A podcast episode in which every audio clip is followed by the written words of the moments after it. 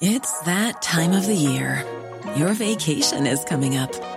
You can already hear the beach waves, feel the warm breeze, relax, and think about work.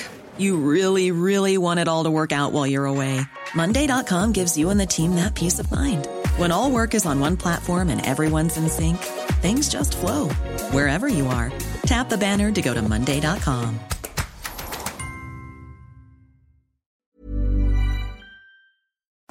Heraldo Radio 98.5 FM, una estación de Heraldo Media Group, transmitiendo desde Avenida Insurgente Sur 1271, Torre Carrachi, con 100.000 watts de potencia radiada. Tarde a tarde, lo que necesitas saber de forma ligera, con un tono accesible. Solórzano, el referente informativo.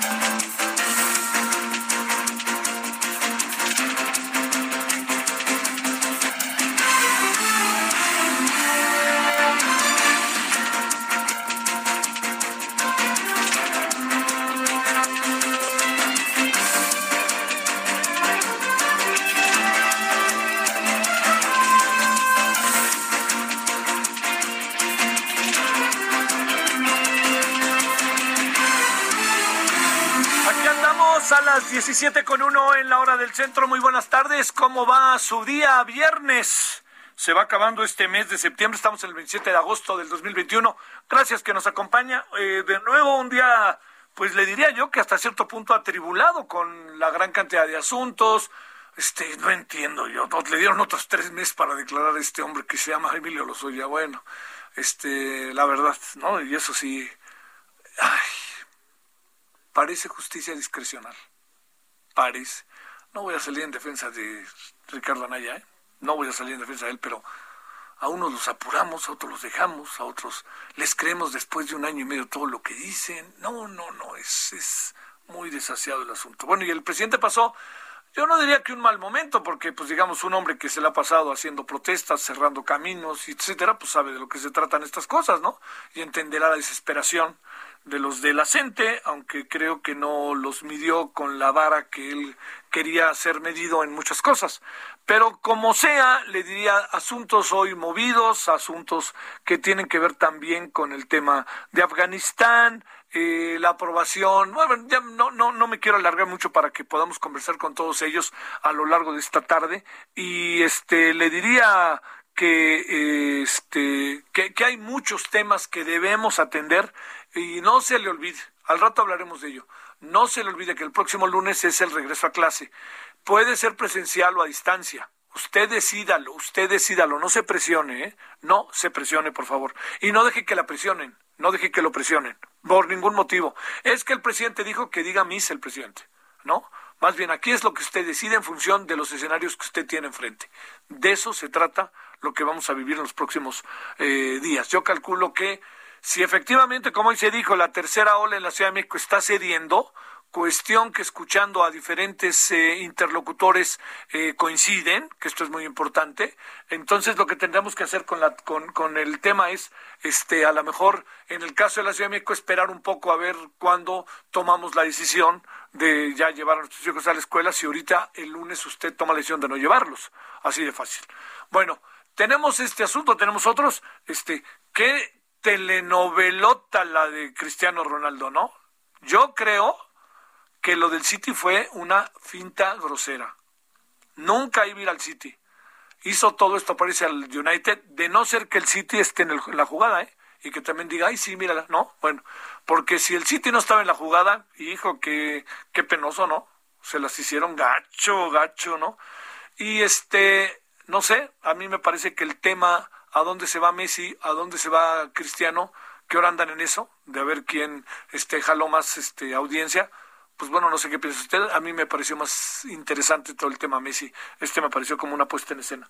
Bueno, aquí andamos agradeciéndole y vámonos rápido que hay que hacer cosas esta tarde, 17 con 4, casi 5 en hora del centro.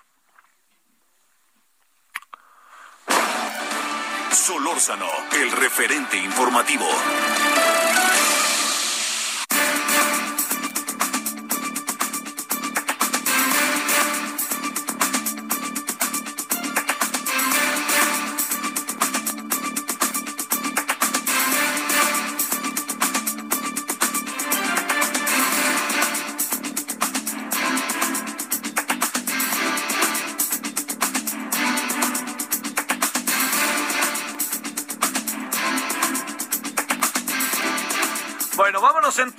Eh, iniciamos esta, el referente de este viernes.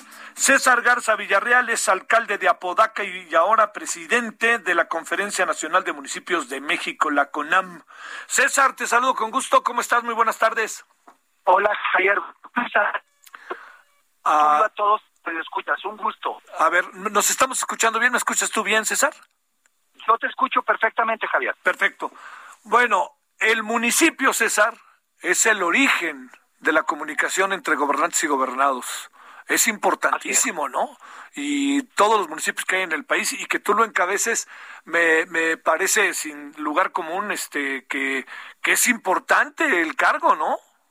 Es muy importante, sobre todo en las circunstancias que prevalecen en el país, eh, Javier. Mira, sin duda los municipios hemos sido eh, el rostro cercano en la pandemia de la autoridad para la gente. Eh, la persona que muere un familiar y necesita sus gastos funerarios, pues no va con el presidente de la República ni con el gobernador, va con su alcalde. Ah. O la familia que no tiene salud social, va con su presidente municipal.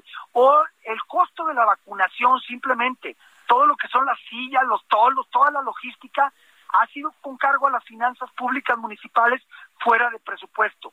Tengo que advertirte, Javier, que esta pandemia eh, agravó la situación, redujo los ingresos, elevó los gastos y si a esto le sumamos la tendencia de los últimos dos años, en las que se han venido reduciendo fondos de seguridad, fondos de pueblos mágicos, de pueblos mineros, a los que se podía accesar por parte de los municipios, al día de hoy, no te exagero cuando te digo que al menos la mitad de los dos, más de 2.400 municipios que hay en México, más de la mitad se encuentran en situación deficitaria. Es decir, están teniendo dificultades para pagar la nómina de lo más básico, que es la policía y los servidores públicos municipales. ¿Cómo le hacen, César? ¿Cómo resuelves ese entuerto tan profundo? Pues mira, la realidad es que ha crecido, la mayoría lo están haciendo mediante crecimiento de deuda, el apalancamiento con proveedores eh, y en algunos casos ya se empieza a generar estragos de dejar de cumplir con prestaciones y salarios para los trabajadores del municipio. Es por eso la importancia de la renovación de la CONAM en este momento, Javier, porque precisamente la semana que entra inicia sesiones una nueva legislatura. El 8 de abril el gobierno de la República presenta el paquete financiero, el 8 de septiembre, perdón, y a más tardar el 15 de noviembre, este paquete se debe de votar. El organismo que eh, a partir de hoy represento aglutina a todas las fuerzas políticas de los distintos orígenes partidistas de los municipios de México. Y todos tenemos un gran acuerdo. Vamos a ir de manera respetuosa, ordenada, a hablar con los distintos grupos legislativos, a expresarles la dramática realidad que se vive en los municipios de México. Tenemos la esperanza de que haya una reconsideración de la política centralista financiera que se ha manejado en los últimos años y de que se reconozca esta situación de emergencia financiera en la que se encuentran la mayoría de los municipios de México. Uy, uy, uy, es un asunto delicado porque vivimos con un gobierno que apela sistemáticamente a la austeridad, César Garza. ¿Cómo, cómo hacerle para persuadir al gobierno federal y a los gobiernos estatales que también, como diría, te acordarás, Silva Herzog hace muchos, muchos años, traen un problema de caja. Sí, Javier, pero no es un tema de dispendio o austeridad. Simplemente te diría, el costo de la logística de las, de las vacunación en todos los municipios metropolitanos de México la pagaron los ayuntamientos. Esto puede ser incluso millones de pesos en los municipios urbanos metropolitanos. Simple y sencillamente, si a eso sumas que se eliminó el Fortasec, que es el Fondo de Aportaciones para la Seguridad, y se redujeron el Fondo Metropolitano, paulatinamente se le han venido quitando recursos a los municipios. Simplemente se trata de reconocer esta realidad y generar algunos mecanismos compensatorios. Incluso, Javier, esta no es una causa que abrazo de manera personal. Yo represento a Podaca. Apodaca es el segundo municipio más grande de Nuevo León. Es un municipio industrial. Sus calificaciones financieras son triple, triple A, perspectiva estable, y está entre los 20 municipios más sólidos financieramente de México. Pero reconozco que hay una realidad mayoritaria en el territorio nacional que contrasta severamente. Los municipios turísticos no solo bajaron sus ingresos, sino además aumentaron sus gastos. Han tenido que apoyar a las familias de la gente que vivía del turismo con recursos que no estaban en el presupuesto. Y igual les ocurre con gastos médicos y con gastos de vacunación. Eso los ha llevado a la quiebra técnica prácticamente. Ahorita hablaba con la alcaldesa de Acapulco de extracción de Morena, que ella fue la anterior presidenta de CONAM, y me decía, eh, estoy a punto de suspender el pago de salarios a la burocracia municipal porque no tengo dinero para pagarles. Entonces, esa es la realidad que se vive en nuestro país en este momento, Javier. Híjole. A ver, César, y hay que tocar puertas, hay que ¿con quién hay que hablar? O sea, es el presidente, son los legisladores que tienen que cambiar el presupuesto que bien vendrá eventualmente, es con Rogelio Ramírez de la O, secretario de Hacienda. ¿Cómo, se va deshaciendo? En la medida de lo posible, ¿eh? ni siquiera creas que te estoy diciendo, César, que se va a resolver del todo, pero en la medida de lo posible, ¿cómo se puede ir resolviendo este entuerto? Mira, primero, Javier, es quitándole la carga política. Esta no es una batalla contra el gobierno federal, mucho menos contra el presidente, ni contra ningún partido político. Es una causa legítima y justa de los municipios de México. Y en eso tenemos un gran acuerdo. Sabemos que la situación no es fácil ni para el gobierno federal ni para los gobiernos de los estados, pero es mucho más dramática para los municipios. ¿A quién tenemos que buscar? Inicialmente es muy claro, Javier. Vamos a la Cámara de Diputados. La Cámara de Diputados tiene una nueva composición. Hay una frágil mayoría del grupo legislativo del gobierno. Hoy, fuerzas políticas como el Verde, Ecologista o como MC tienen que darle su voto al partido del gobierno para que se vote el presupuesto de egresos. Y es ahí donde tenemos una esperanza de lograr persuadir de la justicia de nuestra causa y buscar el resarcimiento de algunos fondos que en este momento emergente se hacen muy necesarios para las finanzas municipales. A ver, cerremos con dos temas. El primero, César, si te parece, hemos hablado del de, eh, tema del dinero, hemos hablado de que hay municipios que, como el de Acapulco, decías que no se pueden ni pagar, hemos hablado de municipios como Apodaca que con todo y que son municipios el más eh, grande después de Monterrey allá en Nuevo León, es el, el, fuerte y tiene seguramente ingresos, egresos, pero también padece. Hablemos de eh, en un municipio como Apodaca, te diría yo, ¿dónde están las virtudes y defectos? ¿Dónde entrarle? Porque no supongo que los eh, eh, los ciudadanos de Apodaca no casualmente te religieron, que hoy en día no es tan fácil reelegir a alguien en un municipio como lo vimos en las pasadas elecciones, César. Sí, Javier, y me reeligieron con el 67% de la votación, es decir, de una manera muy contundente, pero te quiero decir, la realidad nuestra obedece a que la conversión industrial, la transformación industrial en COVID no se ha detenido las tensiones de China con el gobierno de los Estados Unidos han repatriado una serie de inversiones que eh, alojaban en Asia y que han llegado a territorio de frontera en donde nos encontramos nosotros. la realidad de los municipios industriales es diferente a, por ejemplo, la de los municipios turísticos, en las que prácticamente se detuvo la actividad económica de manera muy dramática, o eh, algunos otros municipios que viven de la recaudación inmobiliaria, pues tuvieron meses cerradas las tesorerías.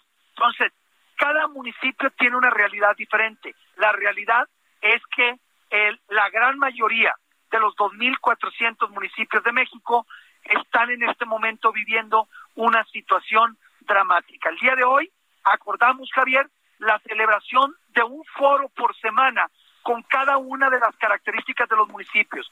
Empezaremos con los pueblos mágicos.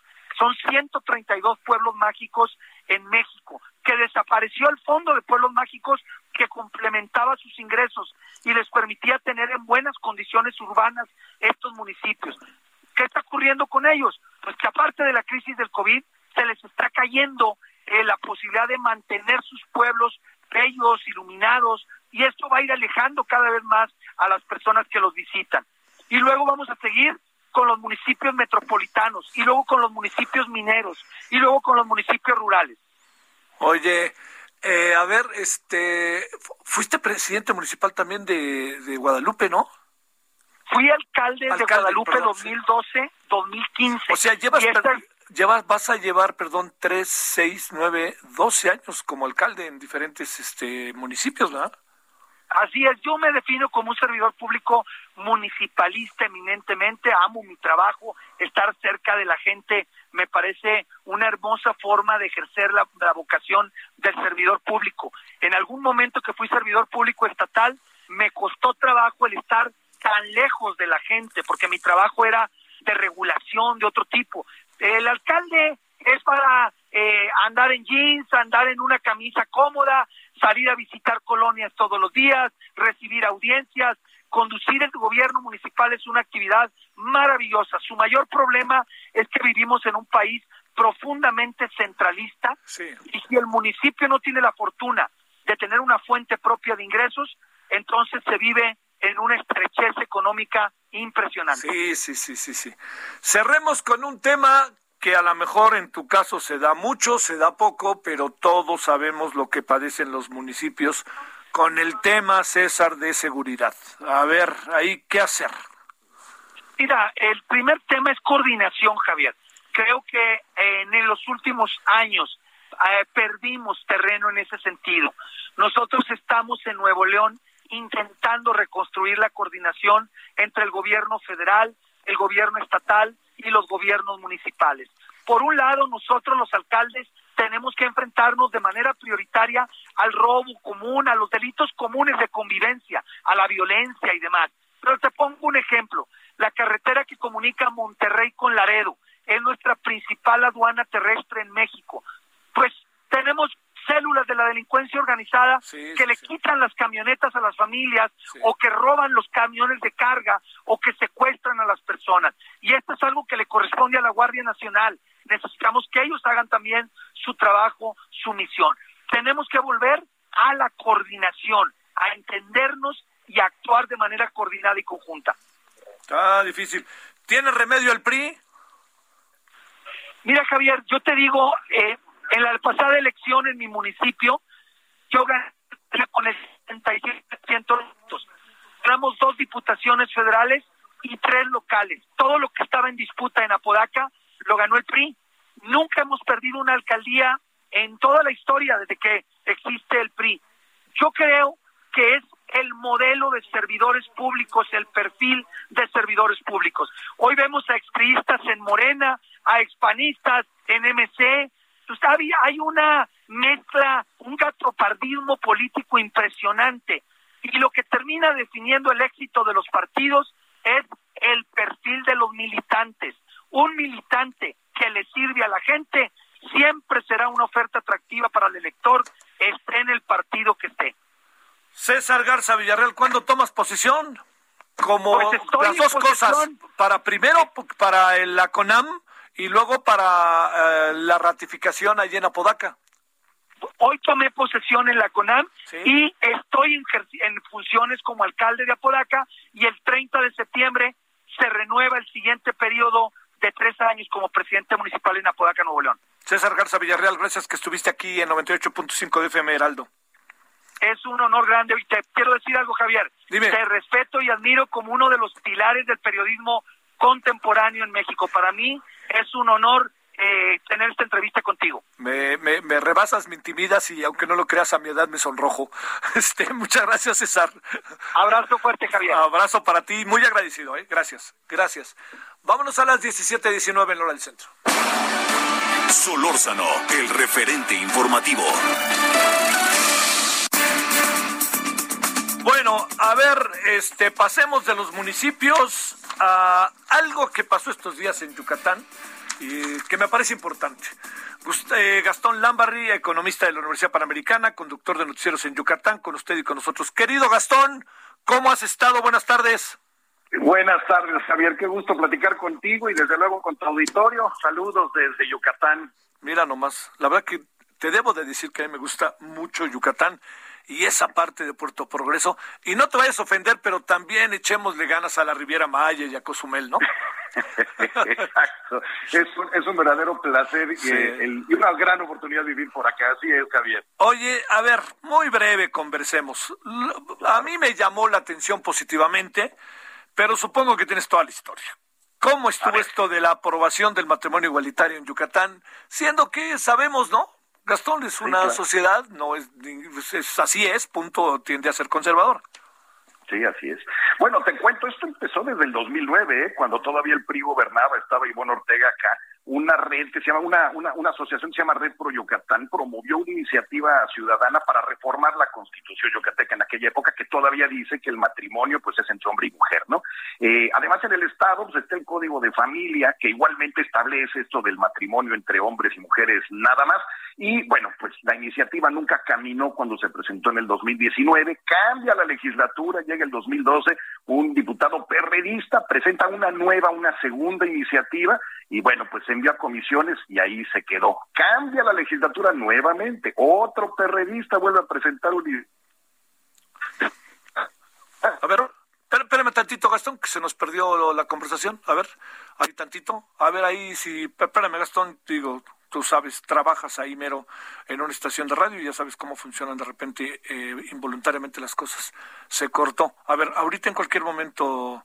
Eh, este, estamos de nuevo, a ver, estamos buscando, espéreme, estamos ahí, eh, a lo mejor, a ver, a ver, a ver, a ver, porque estábamos con esto de cómo el matrimonio igualitario. A ver, oye, eh, una disculpa. Gastón, no, no, no, por favor. Eh, y me, te puedo decir dónde nos quedamos. En el momento en que contabas que fue una propuesta hace tres años y otra propuesta en esta ocasión, y ahí fue donde nos quedamos. Exacto. 2012 vuelven a presentar una y se va a la congeladora eh, esto de la congeladora hace tanto ruido que al final de esa legislatura, pues hacen una iniciativa para promover una ley anticongeladora. Y, y, bueno, esa, la anticongeladora no acabó en la congeladora, por fortuna. Y llega una tercera legislatura, que es la que acaba dentro de cuatro o cinco días, termina ahora, y discuten este dictamen que había estado dando vueltas ahí, pero aquí lo que sucede es que votan en secreto. Ojo, esto de votar en secreto no está contemplado ni en el reglamento ni en la ley, o sea, no está prohibido votar en secreto, pero tampoco está contemplado, ya que acordarnos que, bueno, nosotros ciudadanos podemos hacer todo lo que la ley no nos prohíbe, mientras los funcionarios públicos tienen que hacer obviamente todo lo que la ley les ordena. Existe la cédula secreta, que esa es cuando van a elegir, por ejemplo, a no sé, a un fiscal, pues evidentemente ahí sí lo hacen de manera secreta, pero es la única manera en que tú puedes utilizar algo de manera secreta. Y los colectivos contra eso se ampararon, contra que los diputadas, diputados no hayan querido votar de manera abierta.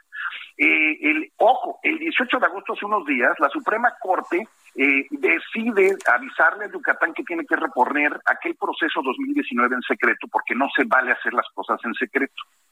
Ojo, esto, esta notificación no ha llegado, ¿eh? la de la Suprema Corte. Es decir, el Congreso yucateco no ha recibido todavía la instrucción formalmente de la Suprema Corte. Lo que hicieron fue que presentaron una cuarta iniciativa, que esa es, es la que se votó hace un par de días. Y, eh, y otra cosa, eh, ojo, se votó, pero faltan todavía los votos de la mitad más uno de los municipios en el estado que voten a favor de la reforma constitucional. Hoy la mayoría de los 106 municipios son priistas, pero la semana que entra la mayoría de los municipios serán panistas. Entonces, está interesante, aunque estuve por ahí averiguando y no me dicen, no, no calculan que vaya a haber algún cambio al final en, el resolutivo, ¿no? Eh, todo pareciera que sí sale. Pero bueno, ahí está, nos agarran justo con el cambio de la administración. Eh, tienen cinco días para ser notificados, cuatro días y, que se apruebe en cabildo de por lo menos 54 eh, municipios. Entonces, bueno, eso es lo que estamos esperando, ¿no? Gastón, te agradezco muchísimo la conversación y te mando muchos saludos. Igualmente un abrazo a ti y a todo tu auditorio. Buen fin de semana. Economista de la Universidad Panamericana, conductor de noticieros en Yucatán, Gastón Lambarri. Pausa. El referente informativo regresa luego de una pausa. Heraldo Radio, la HCL se comparte, se ve y ahora también se escucha.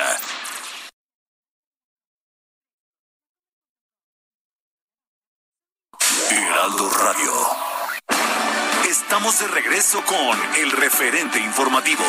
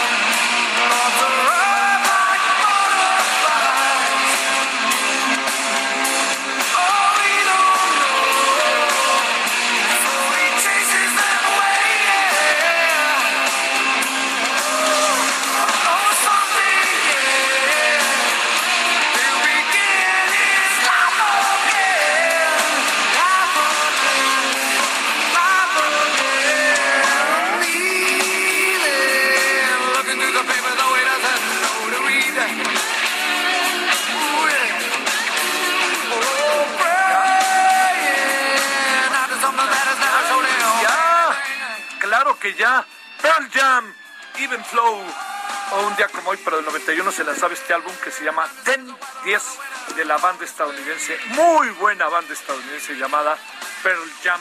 Bueno, mire, me va a usted a perdonar, pero mientras, mientras, mientras usted escucha a este a Pearl Jam, yo rápidamente le voy a contar para que tenga la información del el día respecto a los casos del coronavirus, que me parece importante. Ahí le va. Bueno, tenemos los números de ayer a hoy, que ya lo sabe, hay que verlo en perspectiva, diría Arturo Ederly, son los siguientes. Primero, México acumula 3.311.317 contagios. Seguimos escuchando a Pearl Jam, un poquito nada más. Este, eh, y bueno, mejor quitamos la música. Tienes razón. Tenemos 257.150 muertos las, personas fallecidas. 863 nuevas muertes, 492.983 casos sospechosos, 133.000 casos activos, 5 millones eh, 846.974 casos negativos. Oiga, a mí me han hecho, ¿cuántas, ¿cuántas pruebas COVID le han hecho a usted? ¿Cuántas te han hecho a ti, Román? ¿Tres? ¿Cuántos COVID? ¿Cuántas pruebas COVID? Sí, tres. ¿Tú, Daniel? ¿Una? ¿Tú? y eso que le vas a la América, ¿eh? tres. Yo creo que yo me han hecho como nueve o diez. Pero tiene que ver con cosas, por ejemplo, en la Cámara de Diputados son muy escrupulosos y me parece muy bien. Entonces le hacen prueba a todos los trabajadores cuando viene una grabación. Eh, aquí me hicieron dos, por otra cosa tuve otras dos, salí al extranjero otra. No, no, bueno. Pero pues este, ahí le cuento cómo está la evolución. Este, Colima, Tabasco, Ciudad de México, San Luis Potosí, Nuevo León, Nayarit, Campeche, Quintana Roo, Querétaro y Baja California Sur son los estados en donde las cosas están más fuertes, así de fácil. Bueno, en la noche tendremos la información. Bueno, vámonos ahora entonces a las 17.34 en el centro. Ayer platicaba con, con Pepe Carreño en la tarde y decíamos, bueno, ¿qué, ¿qué, de asuntos en la agenda? Va a ser un viajecito espero que ahí nos tomen cuenta a la hora de transmitir. Pero lo que le quiero decir es, eh, primero, eh, agradecerle a Pepe. ¿Cómo estás, Pepe? ¿Cómo te ha ido? Muy bien, Javier. Buenas tardes. Pues mucho gusto. Bueno, ahí está. Lo prometido es deuda. Oye, es que sabes que este, traía aquí una nota, José. Aquí está. Shirhan Shirhan, quien asesinó a Robert Kennedy, ha sido, es muy probable que sea eh, liberado después de 50 años. Yo sé que esta es una historia, José Pepe, que trae cerca este Shirhan Vihara Shirhan, todos nos acordamos del asesino de Robert Kennedy allá en Los Ángeles en plena campaña electoral. A ver, una opinión y luego le entramos, si te parece, a lo de Afganistán, José. Mira, creo que es, un tema bien complicado, refleja un poco lo peor y lo mejor del sistema judicial estadounidense. Esto es el, el, señor Vihara Shirhan, pues evidentemente era culpable de su del, del, delito que se le atribuyó, pero ah, nunca realmente se supo qué había detrás de él, si es que había algo detrás de él. Y 50 años después, pues suficiente castigo. El tipo ha estado encerrado más de medio siglo, virtualmente toda su, eh, su, vida adulta, literalmente. Él sale a ser, ah, pues, ¿qué te puedo decir? Un, un, atestado en su, propio país, ¿no? Sí. Eh, la, y, eh, ahora, eh, la, dicen que, que es de sabios perdonar y la familia Kennedy al menos o por lo menos parte de ella expresó su pues su apoyo a la liberación. Ya más allá que qué podemos decir no esto fue uno de los grandes magnicidios de los sesentas que marcó una generación junto con el asesinato de Luther King unos meses unos meses antes. Y y en alguna medida refleja otras cosas. ¿no? Esto es el, Luther King fue asesinado por un supremacista blanco, se puede decir. Eh, Robert Kennedy fue asesinado por un árabe pro-palestino. Pues, ¿qué se puede decir? no decir, es, eh, son los dos polos de la dos polos de la, de la política y dos polos pues ahora sí que dos antecedieron la, la, la polarización actual de la política estadounidense. Sí, sí, sí. Oye, este, hay por ahí una o dos películas muy buenas. Hay una película de los trabajadores del hotel y, todo el entorno y lo que pasó con ellos y cómo iban, este, a gente que estaba cerca de él. Bueno, bueno, hay ahí, creo que hay, hay buenos testimonios, ¿no, José, sobre este asesinato? Eh, mira, es que fue, eh, fue, fue un asesinato que, que, literalmente levantó ámpulas, pues se puede decir, no fue tremendamente doloroso para muchos estadounidenses, para los estadounidenses en general por las implicaciones y para muchos estadounidenses, especialmente los, eh, digamos, los del sector liberal, que, que tenían enormes esperanzas en, en, Kennedy después de su actuación como procurador general durante el mandato de su hermano, de John F. Kennedy, también asesinado, y, uh, y había también tremendas expectativas eh, sobre por sus posiciones sociales domésticas. Y esto, todo esto, también en el marco de la, de la guerra de Vietnam, a la que ya había también una oposición enorme. bueno, José, como tú bien lo sabes, no te invitamos a hablar de ese tema, pero apareció, ¿no? Entonces, ¿qué voy a hacer?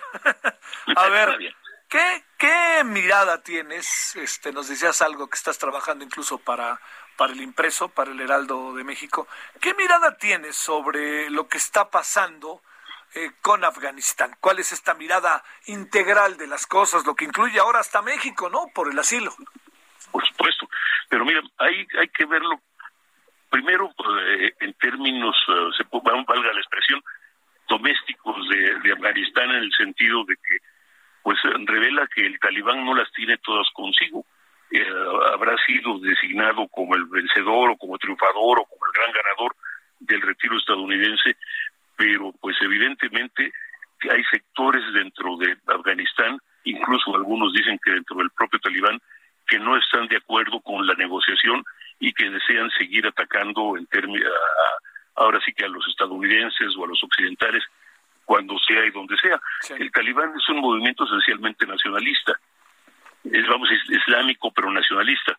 Y otra vez, eh, y hay que recordar que en el, que, en el 2001 su, su negativa a entregar a, a, Osama Bin Laden y a la, y a la gente de, de Al-Qaeda que estaban refugiados en Afganistán obedeció esencialmente a una a, la obediencia a una ley musulmana o a un precepto musulmán de no a entregar a los a, los huéspedes, valga la expresión, a los invitados de casa. Y eso otra vez, en este caso, son otros otro tipo de huéspedes, valga la expresión. en este caso es el, el ISIS, un, un grupo islámico extremista, muy muy conservador, el que lo pone en problemas.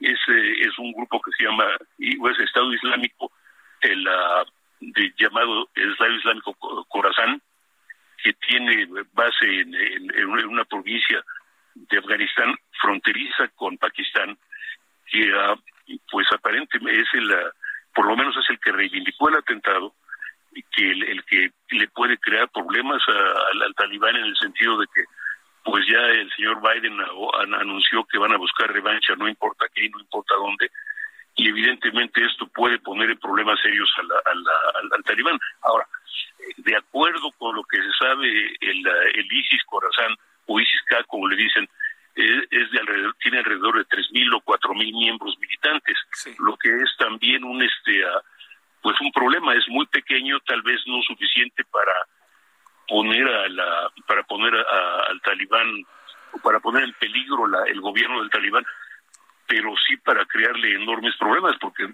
por la dificultad para ubicarlos para localizarlos y siendo Afganistán un país que muchos definen como un mosaico de tribus eh, con donde cada tribu tiene su propio territorio y su y literalmente su propia soberanía pues crea problemas serios para, para, para el talibán en términos en términos domésticos. Así que eso, eso habría que verlo en términos del talibán. Hay que recordar también que el ISIS no es un grupo uh, únicamente de, de Afganistán, intentó crear una, una, un emirato islámico en, en, partes del territorio de Siria y partes de, uh, de Irak. Fue derrotado, pero pues no fue, evidentemente no fue borrado. Y hay ahora sí que a sucursales o, grupos eh, que se autoproclaman como parte del ISIS o aliados del ISIS bajo el nombre de ISIS, tanto en Asia o en otros países de Asia como, como en África. Así que pues estamos viendo un movimiento que es ah, en cierta forma va más allá de las fronteras y evidentemente puede crear enormes problemas por todos lados. ¿Le puede causar problemas a Estados Unidos en su propio territorio, José? Mira, esa es una gran pregunta. Yo diría que, que no es imposible. El Al Qaeda le creó problemas, es un problema, problema enorme a, a, a, a, los Estados Unidos en su propio territorio, pero también hay que decir que fue un ataque planeado y, y externo en cierta forma, ¿no? Claro. Así que. Y este, la otra para cerrar, José, eh, eh ¿cuál, ¿cuál es el futuro Entiendo que no se trata de sacar aquí auténticamente la bola mágica, pero ¿qué, futuro crees que va a pasar? Afganistán, de nuevo, la tierra mata imperios, ¿no? Pues sí, aunque aunque la verdad, aunque yo creo que ahí vamos a ver por un lado un, un enorme un enorme conflicto político en los Estados Unidos se está anunciando es eh, los republicanos están tratando de ver cómo aprovechan esto. No lo hacen en este momento, dicen algunos, porque pues en el momento en que apenas están empezando a llegar los cadáveres, valga la expresión de los de los soldados muertos, el, uh, sería parecería de muy poca, de muy mal gusto, valga la expresión, políticamente inoportuno lanzarse a, a una crítica abierta, pero vamos, es un tema en el que, que van a aprovechar y que van a usar, perdón, en las elecciones, en, en las elecciones para el Congreso del próximo año y probablemente más allá. Esto es lo consideran como una, una mancha para, para el señor Biden. Así que eso, eso es una de las cosas. La otra parte es que en Europa mismo hay algunos que, hay, hay sectores de europeos que están muy descontentos porque ellos consideran que Biden, en este caso los Estados Unidos, los dejaron colgados de la brocha, por decirlo de esa manera.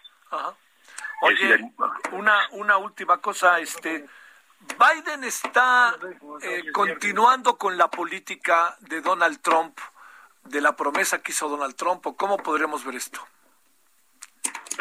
Hay que ver esto, eh, hay que verlo de esta manera, es decir, acuérdate que ya, ya, ya, ya el presidente Obama hablaba de terminar con las guerras y de hecho eh, a partir de 2010, 2011 las tropas estadounidenses asumieron posiciones más defensivas y fueron retirándose. Luego, en para 2020, a principios de 2020, el, el, gobierno de Trump firmó un acuerdo con el talibán para eh, eventualmente salir de la, salir salir de, eh, de, Afganistán y en alguna medida pues esa fue una de las promesas de campaña de, de, Biden esto es terminar con las guerras eternas y eso es lo que estaba haciendo uh, no lo hizo bien, evidentemente, y, uh, y pues eh, se metió en un, en un berenjenal en el que parece que ahora inicia otra guerra eterna, que es una guerra contra, contra el ISIS, que es un blanco tan... Uh, es un blanco muy difuso, por decirlo de esa manera. Claro, claro, sí, sí, sí. José Carreño, ¿de qué vas a escribir mañana? ¿Ya sabemos o todavía no? mañana descansamos. Eh, entonces no te, no te digo el lunes porque de aquí al lunes puede pasar cada cosa que para qué quieres. Pues gracias, José. Muchísimas gracias, Javier. Hasta luego, José Carreño, editor de la sección Orbe del Heraldo de México. Vámonos a las 17.45 en hora del centro. Solórzano, el referente informativo.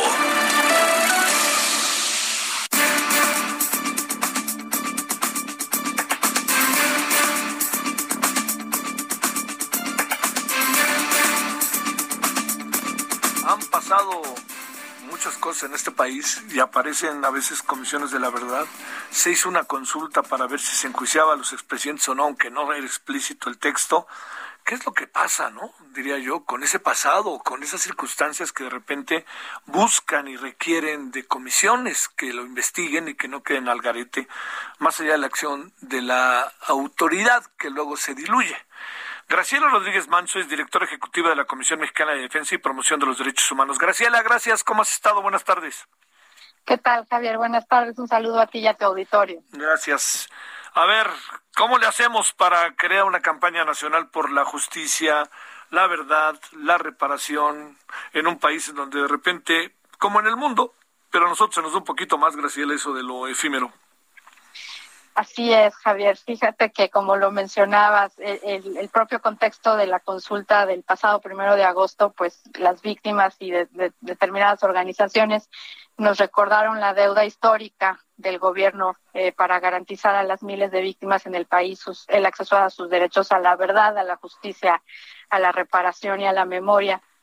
Y en seguimiento a ello eh, es que eh, desde la Comisión Mexicana de Defensa y Promoción de los Derechos Humanos, junto con el Movimiento por la Paz, con Justicia y Dignidad, eh, decidimos presentar un escrito de solicitud a diferentes dependencias del gobierno federal, empezando por el presidente de la República, la Secretaría de Gobernación, la Secretaría de Relaciones Exteriores, Hacienda y Crédito Público y la propia Comisión Ejecutiva de Atención a Víctimas para que instalen un eh, mecanismos de justicia transicional. Y esto lo hacemos eh, en ejercicio de nuestro derecho de petición, que está previsto en el artículo octavo constitucional, y también con base en eh, el Plan Nacional de Desarrollo y en el Programa Nacional de Derechos Humanos que establecen como estrategias de construcción de paz la instalación de estos mecanismos y la ley de planeación que obliga a las autoridades a cumplir con este Programa Nacional de Derechos Humanos y el Programa Nacional de Desarrollo. ¿Qué tiene que ver esto con la impartición de la justicia? Más bien es presionar a la impartición de la justicia, crear organismos paralelos o exactamente qué es, Graciela. Pues mira, Javier, se trata de mecanismos extraordinarios de justicia. Es decir, nosotros tenemos mecanismos ordinarios de acceso a la justicia, como son las fiscalías y el Poder Judicial, ¿no? Eh, eh, pero estos mecanismos están destinados a, funcionar cuando, cuando los delitos se cometen de forma excepcional, cuando las violaciones graves de derechos humanos se, se, cometen de forma excepcional. Pero el contexto mexicano no es así. El contexto mexicano actualmente presenta eh, un patrón eh, generalizado de violaciones graves de derechos humanos de, que se cometen de forma sistemática y generalizada y que ello eh, da lugar ya a entender a, este, a estas violaciones graves de derechos humanos como crímenes de lesa humanidad. Entonces se requieren mecanismos extraordinarios para enfrentar un contexto como en el que estamos viviendo, que además se complementa con eh, eh, un índice de impunidad y de violencia sin precedentes. Y requerimos de estos mecanismos extraordinarios que lo que hacen es, por un lado, esclarecer los hechos, las causas, las consecuencias de las violaciones graves de derechos humanos, dar con las responsables, eh, juzgar a los responsables, sancionar a los responsables de estas atrocidades y finalmente lograr una reparación integral. Investigan fenómenos de violaciones graves de derechos humanos, no caso por caso. Y creemos desde la Comisión Mexicana y desde el Movimiento por la Paz, Justicia y Dignidad que esta es la única salida que frente al contexto que estamos viviendo en México, eh, pues eh, tenemos para poder transitar finalmente a un México en paz. Oye, este, este gobierno no es muy empático con este tipo de situaciones, ¿no? ¿Cómo le hacemos? Pues ahí te diría, en realidad el, gobierno, digo, el actual gobierno cuando cuando eh, el actual presidente era eh, candidato y después presidente electo, pues se comprometió con miles de víctimas eh, y colectivos de víctimas, con expertos internacionales y nacionales, con académicos y con organizaciones de la sociedad civil a implementar estos mecanismos una vez que asumiera la presidencia de la República. Eso fue en 2018. la, propia la propia sociedad civil y todos estos eh, movimientos académicos presentamos una propuesta ciudadana de cómo poder instalar estos mecanismos, la metodología que deben de seguir estos mecanismos. Eh, él y la eh, hasta ayer secretaria de Gobernación se comprometieron a instalarlo e inclusive lo, lo pusieron como parte lo incorporaron como parte del Plan Nacional de Desarrollo y del Programa Nacional de Derechos Humanos, pero lo cierto es que no, no han instalado estos mecanismos. Y, y nos parece que ya la situación es insostenible, la situación de violencia es insostenible, la situación que están enfrentando miles de víctimas en el país de desapariciones forzadas, de, em, de tortura, de ejecuciones extrajudiciales es insostenible y requerimos eh, transitar a, a un México en paz a partir de estos mecanismos extraordinarios que se conocen como mecanismos de justicia transicional. Es que lo que pasa es que si te digo, Graciela, digo, sé que lo sabes, pues, pero la situación está complicadísima en materia de derechos humanos y seguridad en todo el país, por más que el discurso vaya por un lado o creemos que si Guardia Nacional, lo que quieras, pero en algunos municipios, a ver, Michoacán, Zacatecas, Guerrero, Sinaloa, puff, las cosas este, son, son difíciles y no hay quien salga en defensa de estas comunidades. Así es, y es por eso que es importante la instalación de estos mecanismos, porque como, como te comentaba, lo que, lo que investigan son los fenómenos, o sea, no el fenómeno criminal eh, en extenso, lo que está sucediendo a partir de los testimonios de víctimas, y se esclarecen los hechos y con esto eh, pues se, se identifica a las y los responsables, que eso es lo principal, ¿no? Eh, identificar a las y los responsables para que eh, se pueda generar ya un, un suelo fértil de no impunidad, ¿no? Porque si no se castiga a los, a los, a los responsables, pues lo que el, el mensaje que se está enviando es eh, pues que estos, estas, estas atrocidades se pueden seguir cometiendo y no pasa absolutamente nada y las miles de víctimas del país pues quedan eh, eh siguen eh, esperando esta reparación integral y esta atención que, que ya no puede esperar más sigámosle, no, Graciela, no, no dejemos pasar el asunto y te, te exhorto, te pido que, que, hablemos en un tiempo más cuando empiece a haber respuestas o no haya respuestas, ¿no? Para no dejar pasar nada de nada, ¿no? Yo, yo te diría ahí que eh, eh, el hecho de haber eh, presentado esta solicitado, solicitud en ejercicio del derecho de petición obliga a las autoridades a dar una respuesta. Claro. Eh, y, y, esta respuesta no necesariamente tiene que ser favorable a lo que uno está pidiendo, pero, pero si no lo es, tienen que dar las suficientes razones y los suficientes eh, fundamentos jurídicos para no hacerlo. Y nos parece que no los tienen. En el caso de que no respondan o respondan negativamente, pues claramente se pueden, eh, pues, eh, comenzar con, eh, con procedimientos judiciales para obligar a las autoridades eh, pues finalmente a cumplir con lo que con lo que ya está en su plan nacional de desarrollo y en el programa nacional de derechos humanos pero también a cumplir con las obligaciones que derivan de los derechos que todas las personas y como individuos eh, como personas y como sociedad tenemos a saber qué es lo que está pasando por qué estamos en este contexto y por qué estamos enfrentando esta situación de impunidad y violencia de la cual no podemos salir la menor duda. Agregaría algo, si no funcionan los aparatos de justicia o todo va lento, pues yo diría que esto coadyuva más que eh, tiene una actitud diferente, pero bueno. Muchas gracias, Graciela, te reitero, hablaremos si te parece pronto en una semana a ver qué ha pasado, ¿no? No hay que dejar que esto se nos vaya. Claro que, claro que sí, Javier, te agradezco el espacio y simplemente invitar a la población en general, eh, a las organizaciones, a los colectivos de víctimas que se sumen a apoyar este derecho de petición en, la página de la Comisión Mexicana. Ahí lo encuentro. Gracias, Graciela. Gracias. Sí, buena tarde, hasta Vámonos, eh, hay tarde todavía, le esperamos a las 21 horas en hora del centro, tenemos varios asuntos esta noche, por lo pronto siga por acá. Hasta aquí, Solórzano, el referente informativo. Heraldo Radio. La HCL se comparte, se ve y ahora también se escucha.